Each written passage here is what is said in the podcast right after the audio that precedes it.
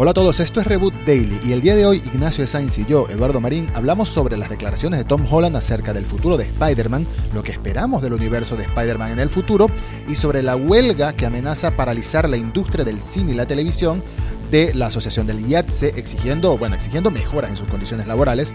Básicamente, lo conversamos al detalle y damos todo el contexto para entender bien qué está pasando con esta huelga. Recuerda que estas charlas las tenemos en directo casi todos los días en Twitter, así que si nos sigues por allá las puedes escuchar antes de que estén disponibles en Spotify y en todas las aplicaciones de podcast.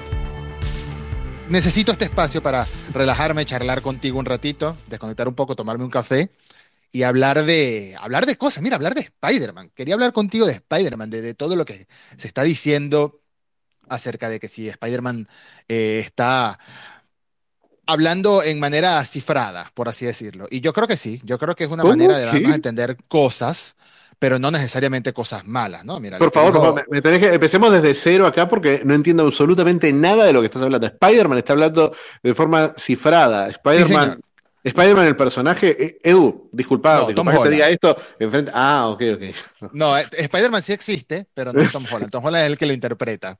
Ah, ok, ok. Mira, Tom Holland se ha hecho, se ha hecho, sabemos que se ha hecho un meme lo de que ay, que él se le escapan spoilers y, y, yo sé que el primero quizás le doy el beneficio de la duda de que se le haya escapado, lo demás obviamente fueron movimientos de, de PR, ¿no?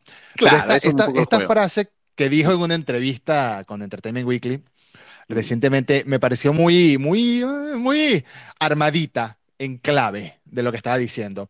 Habla de que No Way Home es la última película de la trilogía de Spider-Man de Marvel, lo cual puede Ah, sonar sí, sí, obvio. sí, sí. Puede sonar obvio, es la última película de una trilogía, la tercera parte, obviamente. Pero para mí lo que, lo que se refiere, lo conversábamos un poquito ayer, lo que se refiere es, eh, es un antes y después para el personaje. Esto no, no significa que no va a volver a ser Spider-Man para nada. Este señor está entrando en, en una edad que puede hacer 20 años más de Spider-Man si le provoca Sony Pictures. Pero para mí es, es como una especie de antes y después de- del personaje, que me parece interesante, porque una crítica que hacen algunos de los fanáticos más eh, reacios, por así decirlo, es que el Spider-Man de Tom Holland, el Spider-Man de ahora, siempre depende de, de- de alguien grande, ¿no? De un adulto. Está con Tony Stark como mentor, entonces en la segunda película era la ausencia de Tony Stark como mentor y la tristeza que le daba. Happy es un padre suplente que no, que no da, que no, no le termina de convencer, pero bueno. Y ahora tenemos al Doctor Strange aparentemente ocupando este lugar adulto, este lugar de mentor. Y me parece que le hace falta, ¿no? O sea, en la siguiente etapa me hace falta ver a un Spider-Man ya completamente independiente, ya un Spider-man que salga de secundaria, Es que me parece, creo que no sé si, mira, este, me pasa con vos que ya no sé si lo hablamos en, en privado, o sea, lo hablamos nosotros en WhatsApp, o si lo hablamos en un space, pero, pero me parece que esa, esa ha sido mi teoría desde siempre, que la idea de tenerlo a Spider-Man como un personaje que recibe una serie de mentorías eh, es que en algún momento él se convierta en un mentor. ¿Y un mentor de quién, Edu? Por favor, te dejo a vos la, la oportunidad de decirlo. obviamente en un mentor de eh, Miles Morales, el siguiente sucesor de El Hombre Araña, como lo hemos visto, por ejemplo, en los videojuegos. Ya sabemos que eh, Sony está tomando inspiraciones de muchas cosas para sus tres formatos, ¿no? De películas animadas con Into the Spider-Verse, que ahora vamos a ver una especie, se supone, ¿no? De Into the Spider-Verse en, en live action. Y en los juegos también estamos viendo esta, este paso de la, este paso de la batuta, ¿no? De, de Miles Morales, de- de Peter Parker a Miles Morales. Y está claro, está claro que, Sony, si, en agosto, eso fue en agosto, si no me equivoco, si Sony casualmente en agosto le cambió el nombre a su universo cinematográfico a el universo cinematográfico de Spider-Man de Sony, pues claramente es que Spider-Man va a seguir, ¿no? Este Spider-Man va a seguir. Y no creo No, no, que- ah, me parece que que hay, algo que lo editaste vos ahí, porque eh, es, es, es verdad que Spider-Man va a seguir, pero no necesariamente este Spider-Man va a seguir. No, por supuesto. Este Spider-Man yo sí lo veo siguiendo en algún modo para pasar la tutela, ¿no? No, no, no va a haber un reboot nuevo de, de Spider-Man, sino más bien una, un sucesor, a mi parecer. Y va a haber confrontaciones de Spider-Man con sus enemigos, porque para algo están haciendo 60 películas distintas y series y de todo de personajes relacionados a Spider-Man, desde parece que Spider-Woman, desde Silk, eh, Venom obviamente ya tiene dos películas, Morbius tiene una película en estreno desde hace como tres años que no ha podido estrenarse, y Craven el Cazador y muchas otras más. Esos confrontamientos van a existir, el mismo Andy Serkis lo confirmó en una entrevista previa al estreno de Venom 2, de que sí, obviamente en algún momento va a suceder, pero hay que, hay que esperar, a ver cómo, a ver cuándo. Así que yo creo, aquí para finalizar la, la bola de cristal, la teoría, Dios mío. yo creo que vamos a ver películas en solitario de Spider-Man, parte del universo este de Sony, con sus propios personajes, con sus propios villanos, pero Spider-Man, sea Peter Parker de Tom Holland o sea Miles Morales de X actor por definir, va a seguir participando en crossovers en las películas de- del MCU, del universo de Marvel.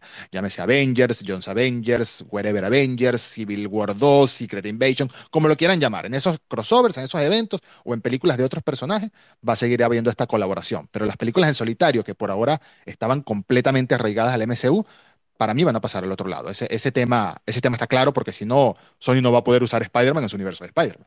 ¿No crees? No, sí, y no creo que lo use. Mi contrateoría es que Spider-Man no va a tener, va a tener, esta trilogía va a terminar y las próximas películas de Spider-Man van a ser, van a ser de Miles Morales con el rol de, de Peter Parker, de Tom Holland, quizás en la primera película como mentor y después, no sé, lo veremos convertirse en una estrella fugaz, cósmica, viajar al futuro, al pasado, Spider-Man 2099. No tengo idea qué puede Ay, llegar a pasar con el, con el personaje. Pero sí creo que va a haber ese paso. Es más, estaría hasta seguro de que vamos a ver una pista de Miles Morales en Sin Camino a Casa, porque no, no solamente por razones narrativas, porque, bueno, porque realmente hasta qué punto podés contar esta historia con Spider-Man, porque es un personaje que, por lo menos en, en los medios audiovisuales, cuando se lo ha querido sacar de su, de su entorno adolescente, no ha funcionado particularmente bien. Eh, lo interesante de Spider-Man es el, el, superhéroe adolescente, ese es el, el juego, es la joda con Spider-Man. En los cómics ha tenido algunas aventuras un poquito más interesantes, pero también ha tenido sus pasos en falsos más nefastos. Han sido cuando, cuando se dieron cuenta que no lo querían tener casado, por ejemplo, y dinamitaron artificialmente su matrimonio, entre otras cosas. Es, es complicado, es complicado el rol de Spider-Man, no de por ahí Peter Parker, o Peter Parker, Peter Parker tiene un cambio importante en el universo principal, del, universo Marvel principal, que pasa de ser el, el fotógrafo Peter Parker al Daily Bugle a tener su propia empresa de tecnología. Y creo que este Spider-Man lo están llevando mucho más en esa dirección. Una empresa de tecnología que resulta ser una especie de Apple dentro del, del universo Marvel. Entonces, sí me lo imagino yendo en esa dirección, super, superheroiqueando menos y participando menos también. No tanto por, por Peter Parker como personaje ni por las necesidades narrativas, sino por cómo, cómo Tom Holland está llevando su carrera en este momento. Tom Holland está teniendo una intención, está teniendo una doble intención. Primero, de diversificar su carrera a papeles como Uncharted, que es el famoso salto Harrison Ford, ¿no? No quiero que me sí. conozcan por un solo papel. eh, está haciendo ese chanto salto con Uncharted, no sé, no, no, no, me gustó nada hasta ahora lo que he visto de Uncharted, así que no, no podría decirlo, pero también está... A mí no me gusta Mark Wahlberg en ese eh, papel, pero bueno. No me gusta Mark Wahlberg, no me gusta el director, nada de esa película me cierra, pero sí me, sí me parece que hay un camino interesante de Tom Holland como un actor de películas por ahí un poquito más serias. Eh, lo ha intentado con un par de películas muy malas hasta ahora, que no sé si fue su culpa realmente, porque Cherry, la verdad que en el papel sonaba muy bien Cherry y es malísima, eh, y también sonaba muy bien El Diablo todo el tiempo y es absolutamente pésima. A mí Entonces, me gustó. Sí, bueno. Me pareció intensita.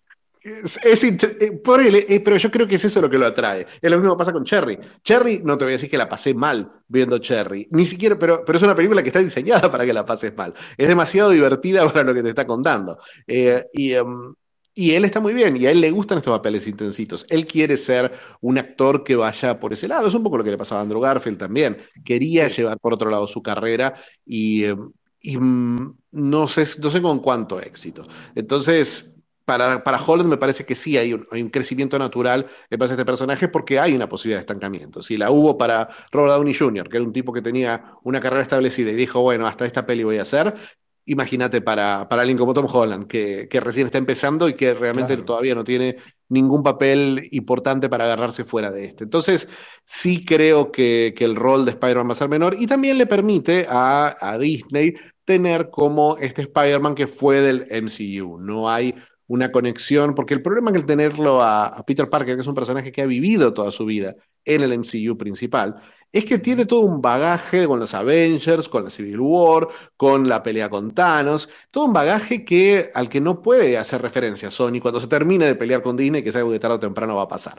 Va Entonces, Entonces, al no poder hacer referencia a eso, al tener un Peter Parker que tiene amnesia de sus primeros 10 años como, como, como superhéroe, me parece que se pierde mucho, porque justamente el universo Marvel es eso, el universo Marvel es todo lo que pasa es importante, esa es, esa es la clave maravillosa que encontraron para hacer su marketing y para poder hacerte series y estupideces con personajes secundarios que viste de 30 segundos. What If Claro. se trata de eso, What If es, un- es como, como mojar el, el pie en aguas profundas y ver qué pasa. A ver, ¿les interesa la, la, la profunda mitología? Aparentemente hay suficiente gente a la que sí le interesa, así que... Es raro, es raro ese rol, ese rol de Spider-Man, ese lugar de Spider-Man en el MCU y el lugar del MCU en la memoria de Spider-Man. Entonces creo que sí, creo que ese paso va a ser eh, increíblemente veloz y vamos a tener una nueva trilogía con un Miles Morales que, que podía parecer una apuesta arriesgada hace unos años, pero después de Into the Spider-Verse queda claro que el personaje es magnético, el personaje funciona, funcionó muy bien el juego en ventas, el 100%. juego de, de PlayStation. Entonces... Creo que, creo que el camino para Miles Morales está allanadísimo. Vamos a ver una película con Tom Holland que va a aparecer tanto como Nick Fury en Lejos de Casa. Eh, totalmente, estoy de acuerdo. Eh, mientras Peter Parker es esa inocencia, ese personaje clásico que es entre inocente, ingenuo, curioso, ¿no? Y un poquito torpe con ese- esa, esa característica adolescente que tiene, que Tom Holland lo ha hecho fantástico, esta mezcla de, de cualidades. Miles Morales tiene muchísimo carisma, tiene una torpeza un poco más divertida, tiene más, sí, tiene más carisma, es la palabra con la que lo puedo definir y eso lo hace muy atractivo y de verdad que en Into the Spider-Verse no leí ni media queja en Twitter, metiéndome en los rincones más oscuros de Twitter, quizás pude haber encontrado, pero ni media queja de nadie porque la película te enamora, ¿no? Te enamora y te encanta la química que tienen todos estos personajes. Em, y puedes darle, tienes la oportunidad de volver a presentar a un Spider-Man joven, a un Spider-Man adolescente, sin eh, repetir la fórmula exacta que ya hiciste y sin que sea un reboot total de, del mismo personaje. Eso le da, para mí es el salto seguro que van a hacer, sobre todo porque ya lleva, como bien dices, ya llevan años plantando las bases, sin querer quizás, plantando las bases de que Miles Morales se dé a conocer en el público masivo, ¿no? Porque este tipo de personajes son conocidos en los cómics, pero mucha gente no los conoce fuera de los cómics, ¿no? Es como, no, sé, por no. ejemplo, Miss Marvel la conocen en los cómics, eh, la misma Kate Bishop, que es la nueva, la nueva Hawkeye, se conoce en los cómics, pero en, en- fuera del mundo de los cómics, en live action, no son personajes conocidos y hay que, de algún modo, hay que meterlos llevados de la mano de otro personaje, como para que, mira, mira, aquí está. Y bueno, este es el es- futuro del personaje. Creo que eso es el universo de Sony, ¿no? Que logró, logró hacerlo con Venom, que era un personaje que no había cortado ni pinchado en la tercera Spider-Man de Maguire, y logró hacerlo el MCU con personajes que hace 15 años yo te hubiera dicho jamás vamos a ver una película de, de Black Panther por ahí sí, pero de Capitana Marvel jamás, te voy a decir, jamás. Capitana Sí. Marvel la necesitas, necesitas todo un universo alrededor para que tenga sentido, y definitivamente pasó, y lo lograron. Y eh, aunque todavía es un personaje para mí con el que no hicieron absolutamente nada, vamos a, vamos a ver, vamos a ver lo que, lo que va a pasar a futuro, porque bueno, es, es un personaje establecido. Lograron establecerlo, y si logró el MCU, y si Sony aprendió esas lecciones, lo que está clarísimo, bueno, yo, vos sabés que soy un entusiasta absoluto de Venom, y si el universo, el Sonyverso tiene esa... esa, Ese esa- universo me es- gusta. está, está mejor que Sony's Spider-Man Universe. es. Eh, um, si, tiene, si tiene ese grado de, de- de- de locura, ese grado de, de más, más, más sensación de cómic, más sensación de no sé lo que va a pasar cuando pase la próxima página, me, me gustaría, me gustaría. Por eso le tengo fe a, a Morbius. Me parece que lo que mostraron era algo muy, muy comiquero, ¿no? Muy exagerado, muy melodramático. Y Jared Leto, que es un actor que no sabe lo que es un matiz, está perfecto para un papel que está, es, total, es toda la película a nivel 11. Me, me parece que está, que está bien. Entonces sí, me parece, le veo un buen, le veo un buen futuro y me parece que no era trampa. Lo que, lo que decía Tom Holland, no habla en código, por Dios, como decís vos. Sí, sí, no, para nada. Yo, yo más bien, más bien, es que no decía que hablar en código, sino que más bien midió todas sus palabras muy bien para que no se saque de contexto mucho, cosa Sí. que hice. Hola Tom, yo lo hago, me encanta hacerlo. Pero, pero sí, me, me- me gusta, me da mucha curiosidad saber lo que van a hacer con el personaje y con todo este universo. Y bueno, ya, ya veremos, ya veremos. Mientras tanto, decías al principio del espacio sobre las imágenes y los videos que salieron de filtrados, no, no son oficiales, de The Last of Us, y te digo, cada imagen, no debería, sé que no debería Sé que no debería, pero estoy sufriendo de un hype quizás un poco exagerado por esta serie. No sé, todo lo que veo me parece una representación, al menos visual, de live action del juego muy, muy bien hecha. La ropa, eh, los escenarios, se ve que están gastando una- un dinerito considerable en la producción, en todo lo que es el set. Em, Anna Torf como Tess es una imagen que me encanta, una, una idea que me encanta. Bueno, Anna Torf lo que haga lo voy a ver, sin duda. Em, desde Fringe me enamoró por completo. Y no lo sé, ¿qué opinas tú de, de lo que se está viendo? Me encanta también que Pedro Pascal diga, mira, a mí me pueden contratar, contratar para lo que sea, pero mi bigote no se va. Mi bigote no se va para ningún lado. Yo voy a decir dos palabras sobre lo que estamos viendo. Sí, Voy a decir un par más. Eh, lo que estamos viendo es el fan film más caro de la historia. el Es, fanfin. es la adaptación más literal y menos necesaria que se me ocurre. Eh, me parece que The Last of Us es un juego que podés, podés hacer un let's play, eh, ponerle una intro y unos créditos al cierre a cada 45 minutos y ya tenés una serie. Realmente no tengo idea por qué están haciendo esto. Eh, vos sabés que siempre hemos tenido esta conversación, que a mí mientras más se acerque una obra al original, eh, mi interés va a ir decayendo en, igual medida. Y, um, y con esto me pasa absolutamente eso. Lo mismo me pasó con Cabo Bebop, que era el fan número uno hasta que vi ese opening diciendo, pará, están calcando las imágenes de la serie. Acá me pasa el triple, porque las imágenes ya eran realistas en el original y los actores que estaban eran buenísimos. Em, no tengo idea, no tengo idea cuál es la razón de ser de esta serie, más allá de que hay muchos fanáticos, es una marca valiosa y mm, tenés un tipo como Neil Druckmann que considera que cada una de sus las letras que salen de su Vic son maná del cielo, entonces no es necesario cambiar ni mejorar absolutamente nada. Un tipo que 10 años después de contar una historia original te la cuenta exactamente igual, es un tipo al que no se le cae una idea. Eh, no, Pero, no, ¿viste, no viste lo que dijo Craig Mason también de que estaba nervioso con la reacción del público, ¿no?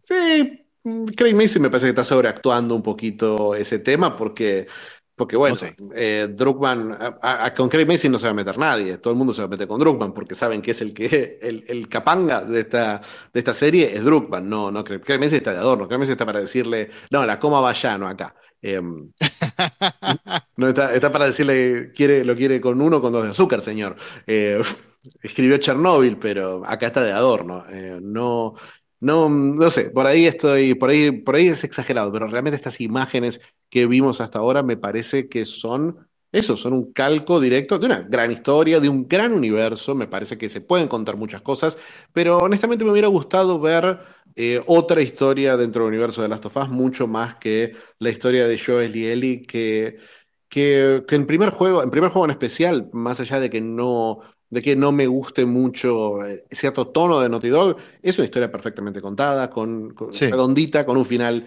ideal, que bueno, que después necesitó aparentemente 25 horas más de, de historia para ser contada, pero Y, Pero- y las próximas, y Sí, las creo- próximas horas que vengan. Creo que hay una combinación de que no soy particularmente fanático de, de Druckmann y su modo de trabajo y que no, y que no, y que no me gusta la idea de una, de una adaptación literal.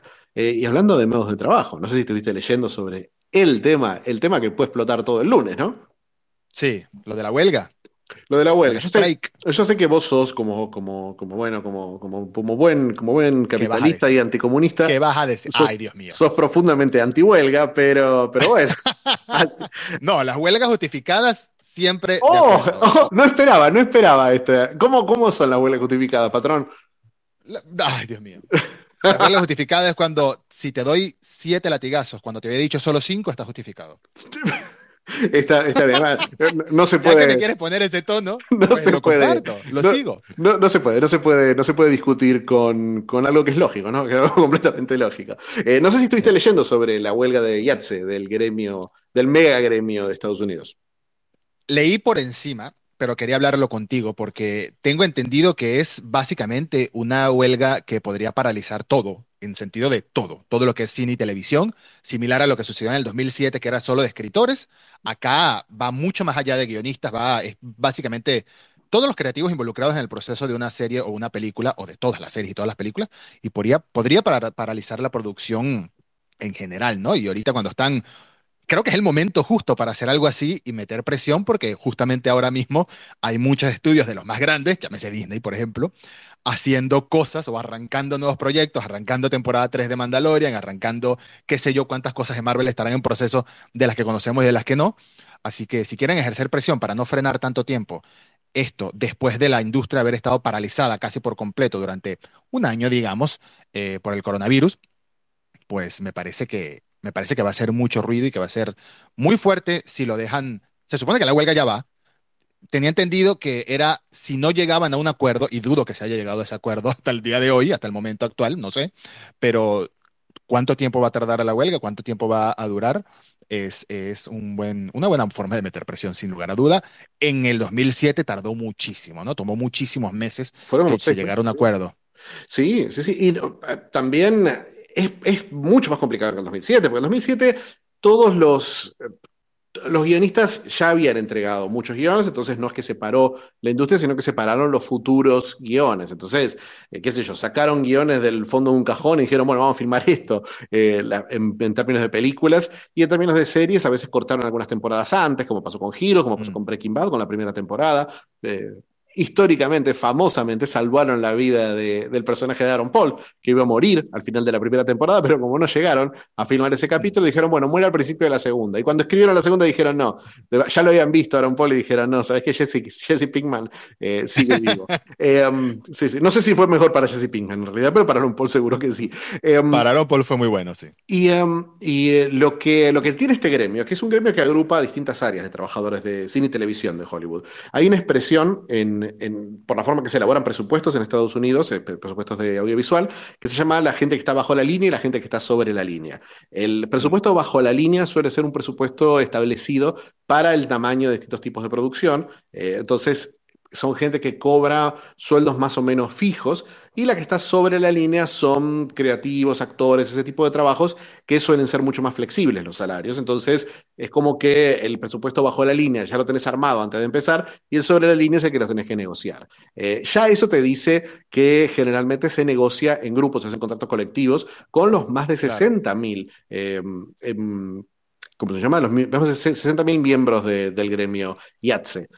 Pero hay una, hay una cuestión. Todos los, que, todos los que no son guionistas, directores, actores y productores, que tienen sus propios gremios, que tienen SAG, que tienen el WGA y todos estos, fuera de eso todo es IATSE. Entonces, estamos hablando de los, qué sé yo, estamos hablando de, de, la gente que hace el catering, de los maquillistas, de, los, de la enorme mayoría de los trabajadores y, y la gente, que, de los trabajadores de, de, cámara. Cosas como que yo no sabía. Por ejemplo, los directores de fotografía tienen una asociación, los directores de fotografía, pero como gremio son parte de IATSE. Entonces, mm son un montón de áreas, un montón de gremios internos y un montón de cosas entrelazadas que que bueno, que están pidiendo cosas bien claras, ¿no? Es, un, es lo que quieren negociar ellos, porque ellos no, no, no, partieron de la huelga, por supuesto, vienen negociando hace meses claro. un contrato colectivo que se basa en tres demandas claras.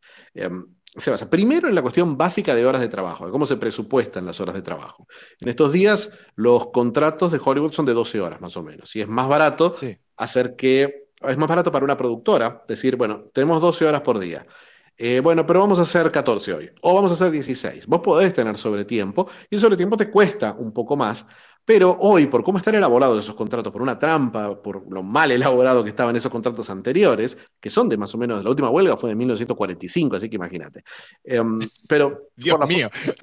por la forma que están estructurados, por la forma que, son, que, que se hacen, es mucho más barato para un estudio decir, bueno, si nosotros tenemos 12 horas de, de tiempo de trabajo, vamos a tener 16 o 18 días de 18 horas durante un mes, en vez de sumarle una semana más al tiempo de grabación. ¿Por qué? Porque de grabación o de, filmación. Porque si vos estirás ese tiempo, porque los actores, vos le pagaste un fijo te olvidaste. Claro. Eh, si grabás dos meses o seis, es lo mismo, porque vos le pagaste por la película, que sí tiene un per diem que se llama lo que ganan extra por día, pero es mínimo comparado con los 20 millones de un Tom Cruise. Tom Cruise no te va a romper el presupuesto. Eh, si, si grabás 14, 16 horas, aparte especialmente porque Tom Cruise no va a estar las 16 horas, Tom Cruise va a estar las 8 horas, porque no va a estar las horas que empiezan a, a iluminar y no va a estar las horas que están desarmando el set. Entonces, claro. el, el, el horario real de trabajo no incluye a, a, a, la, a, la, gente más cara, especialmente cuando hablamos de actores, de directores, de toda esta gente que se maneja de otra manera. Entonces, le conviene mucho más estirar los días de trabajo eh, estirar las horas de trabajo en vez de estirar los días de trabajo de una grabación. Aparte porque... Tiene sentido. Aparte porque a veces no llegás, a veces tenés, qué sé yo, a veces tenés, a Tom Cruise por dos meses en tu película y a los dos meses y tres días se fue a grabar Top Gun. Y vos decís, bueno, no sé qué voy a hacer, no puedo no, puedo no terminar la película. Entonces empezás a trabajar así y tenés estos días que se estiran, eh, lo que pide la IATSE es un turnaround de 10 horas. ¿El turnaround qué quiere decir? El tiempo en el que vos salís de tu trabajo y volvés a entrar, tiene que haber tener un, mm, un mínimo de 10 horas. Entonces vos salís a las 12 de la noche o a las 10 de la noche y volvés a las 8 de la mañana. Ese es el tiempo que, más o menos esperan. Eso pone un límite a las horas extra. Eso pone un límite a las horas extra, totalmente, que serían 14, eh, serían 14 horas el máximo, con un 10 horas de turnaround. Y sobre eso no puede haber sobretiempos. Aparte, hay otra cosa que piden, que es lo que se llama un Fratur Day, que es una práctica temible de la empresa. Fratur Day, que suena al Día de la Fraternidad, no es eso, es el viernes que se convierte en sábado. Es, son días que cuando vos estás haciendo estas grabaciones, generalmente el peor día es el viernes, porque total, como el sábado nadie va a venir a trabajar, el viernes termina a las 10 de la mañana el sábado. Y vos perdiste un día de tu vida, volvés destruido, grabaste durante 24 horas seguidas, a ellos les costó un extra mínimo, pero ya está, te sacaste de encima el problema. Entonces lo que piden es un turnaround de 54 horas, entre la noche del viernes y la mañana del lunes. Entonces, lo más tarde que te pueden sacar es un, eh, sería a las 10 de la noche justamente de, del, a las, ¿cómo se llama? A las 12 de la noche o a las 2 de la mañana de un viernes, pero vas a volver a las 8 de la mañana del lunes. Entonces, esas son las 48 horas más 6 eh, horas, más 6 horas extra. Es 54 en total. 54, 54. Ese es el turnaround, el que piden para el fin de semana. Eso es la, esa es la primera. La primera es una cuestión básica de horas. Hay cuestiones de plata, sí, pero la cuestión básica es de, es de horas. La segunda es el meal break, que es el corte para comer, que no se corta para comer. En producciones de Hollywood no se corta para comer. Se paga una multa cuando dicen, bueno, eh, bueno, paramos para comer, no, vamos a grabar una hora más. Esa hora de trabajo que vos les estás sumando, ahí tiene una multa, por supuesto. Eh, tiene una multa que son, en este momento, son 20 dólares. O sea, una productora tiene que pagar 20 dólares por empleado y vos decís, bueno, tengo un equipo de 60 personas, eh, a ver, 1.200 dólares me compran una hora más de trabajo, genial, negoción, listo coman parados, coman del tupper, coman lo que puedan, ah, corran a la mesa de catering entre toma y toma y comen algo y listo, pero no vamos a tener un break para comer de una hora. Esa multa es nada para algo así. Es nada para algo así. Y lo que quieren hacer ahora es hacer unas multas exponenciales que se serían 60 dólares primero, pero el segundo día serían 90, el tercer día que no haces un meal break serían 120 y se resetea después de una semana. Entonces, es como que les costaría muchísimo más. La idea es que la, base es que te cueste más eh, quitarte el almuerzo que sumar una hora de sobretiempo. Eh, y que tengas un límite de las horas de sobretiempo. Entonces lo que están pidiendo es tiempo, básicamente. No es una cuestión de plata, porque eh, la plata, qué sé yo, la plata la tienen que renegociar también, particularmente con la tercera, la tercera demanda, que es la más complicada de todas. Porque hay una cosa que cuando pasó esa huelga de los, de los guionistas, hubo, una, una hubo una, amenaza de que otros gremios iban a hacer huelga, particularmente directores, que era otro miedo enorme que tenían los, los productores, porque si hacían huelga los directores, los próximos serán el Screen Actors Guild, eh, SAG. Y si hace huelga SAG, perdimos todo, ya está, no se puede porque porque hay un guionista, el guionista más popular del mundo, qué sé yo, eh, ni, se me ocurre un nombre. Vince Gilligan. Charlie Kaufman. Charlie Kaufman. Eh, Charlie Kaufman. el, el, guionista más popular, más, más, más querido por la gente. Eh, mm. Ponele, qué sé yo. Eh, Vince Gilligan de, de, Breaking Bad. Si Vince Gilligan de Breaking Bad hace, dice, llora en sus redes sociales, va a tener un cierto apoyo. Pero si llora en sus redes sociales Tom Holland, yo creo que va a tener más apoyo. Entonces, entonces bueno, justamente eso es lo que no quieren. Y el apoyo de los otros gremios, particularmente del gremio de actores, IATSE, en este momento, ha sido recontra positivo, ha sido absoluto. O sea, nadie, todo el mundo dice, eh, no importa, si, si el IATSE hace huelga y vos querés ponerme a trabajadores que no tengan que ver con IATSE, nosotros no vamos a ir a, a grabar. Eso ya quedó claro por parte de los otros gremios. Entonces es una huelga. Actores y directores y todos. Todos, todos. Nadie más uh, trabaja. si no trabaja no trabaja más. Porque no es que tú trabajas en IATSE, bueno, eh, mañana viene Robert Downey Jr., que no está haciendo nada, va a venir a tirar cables. No, no así no funciona. Entonces.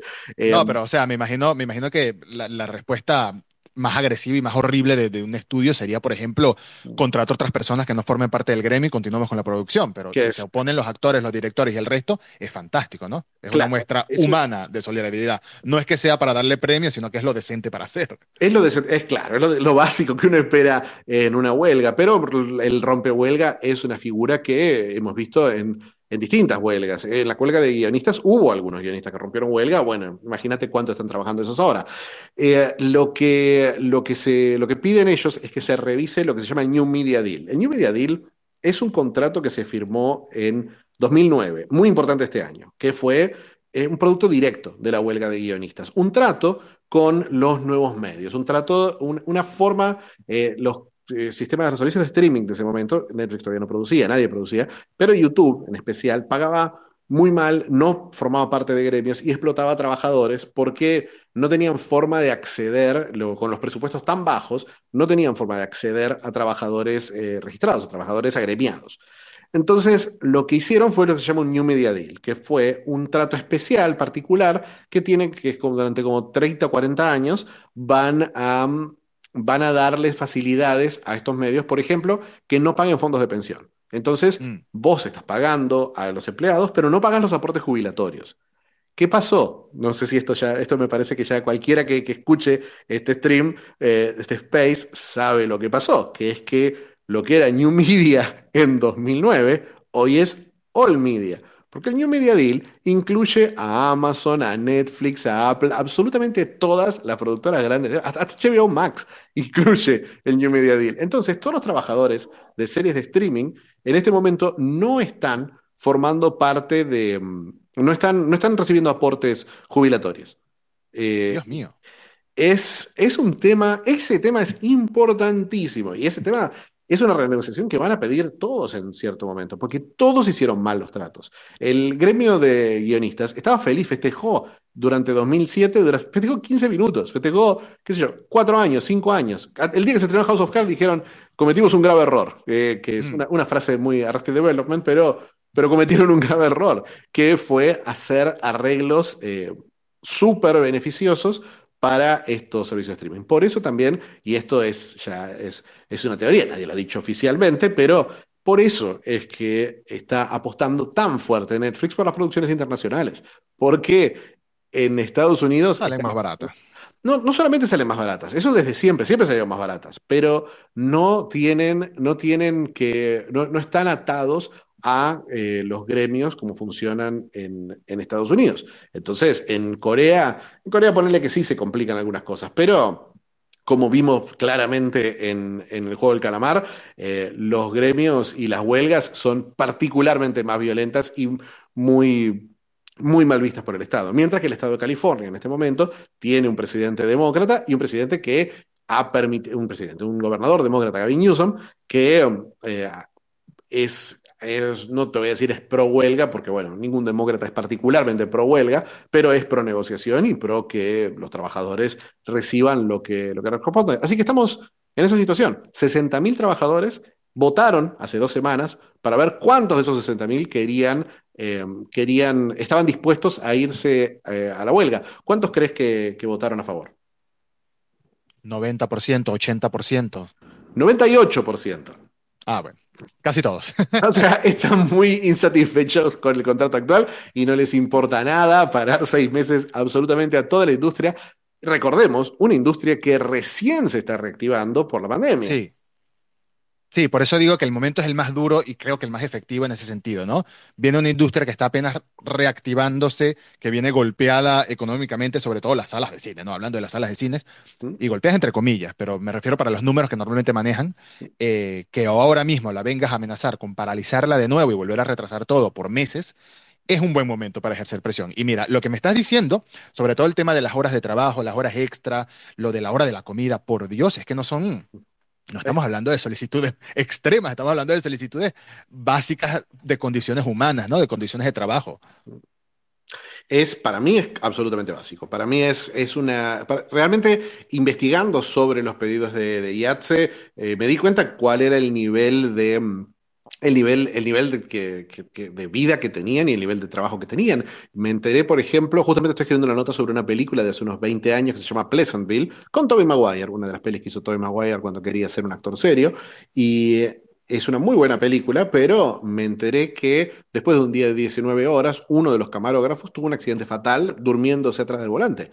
Y eso es uno de los, de los casos que IATSE marca como diciendo, mira, eh, hacer nuestro trabajo así nos pone nuestra vida en riesgo y nos hace trabajar mal también, porque no, importa, no importa lo superhumano que seas, eh, no sos la misma persona en tu hora 16 que eras en tu hora 1. Pero claro. a un servicio de streaming no le importa, porque aún así le va, a le va a resultar más barato que vos estés funcionando medio dormido al 25% en, en, tu hora 16 que volverte a pagar una nueva hora 1 o un nuevo día 1 eh, dentro de un mes. Entonces, eso es lo que, eso es lo que están buscando. La negociación está, está muy estancada porque realmente los estudios hay, hay, por supuesto, una especie de, no es un gremio, pero sí hay una, asociación que representa a los estudios en las negociaciones. No están dispuestos a ceder un milímetro. Así que... Nada. No, eh, por lo menos públicamente, pero realmente hay un apoyo público tan grande, hay un apoyo de la prensa tan grande y el gremio no tiene, no tiene ni... O sea, cuando tienes un 98% de votos a favor, no tienes un resquicio posible donde, donde crear conflictos internos como para, eh, como para que cedan a una negociación peor. Entonces, mm. yo creo que, los estudios, yo creo que los estudios no están dispuestos a parar, eh, no están dispuestos especialmente en la competencia que hay ahora, especialmente con los servicios de streaming recién salidos, con tantos estudios como Lionsgate, eh, como, como distribuidoras, distribuidoras chicas, como A24, tan tan, tan, tan endebles con esto que vos acabas de nombrar, con la, la, lo de las salas de cine eh, y con, bueno, con los servicios de streaming nuevos que hay, para mí es, para mí es imposible que, que no negocien. Para mí, el lunes 15 minutos antes de que se declare la huelga, vamos a, vamos a tener un, un, acuerdo, o por lo menos el principio de un acuerdo, pero la huelga no va a pasar. Justamente, justamente te iba a preguntar eso, qué creías tú cuando íbamos a saber novedades o cuando se iba a saber algún tipo de resolución o al menos un primer paso ante una resolución o un acuerdo. Y sí, me parece que aunque se habla de la huelga como un hecho, la propuesta de huelga es un hecho y el horario en el que va a comenzar la huelga es un hecho, pero de ahí a que comience, de ahí que no se llegue a un acuerdo este fin de semana, eh, lo veo distante porque es que no les conviene, ¿no? Yo creo que están sacando cuentas y no les conviene pagar más, porque nunca les va a convenir pagar más, pero los, los efectos de, un para, de paralizar la industria por un mes, dos meses, seis meses más, como fue en el 2007, yo creo que hay muchos de estos, de estos ejecutivos que todavía tienen pesadillas con, con lo que pasó en 2007, ¿no? Porque si uno como audiencia lo notó, por supuesto, en la parálisis de, todas las series, de cómo se cortaron este, temporadas por la mitad, cómo hubo estrenos pospuestos, quizás alguna que otra cancelación surgió debido a eso, seguramente sí, pero no la tengo ahorita fresca en la cabeza. No creo que vayan a dejar pasar algo así, lo cual es un, es un punto a favor de la huelga, es un punto a favor de, del IATSE y lo que está, la presión que está ejerciendo. Por, eso, por eso no dejo de repetir que si había un momento de meter presión es este.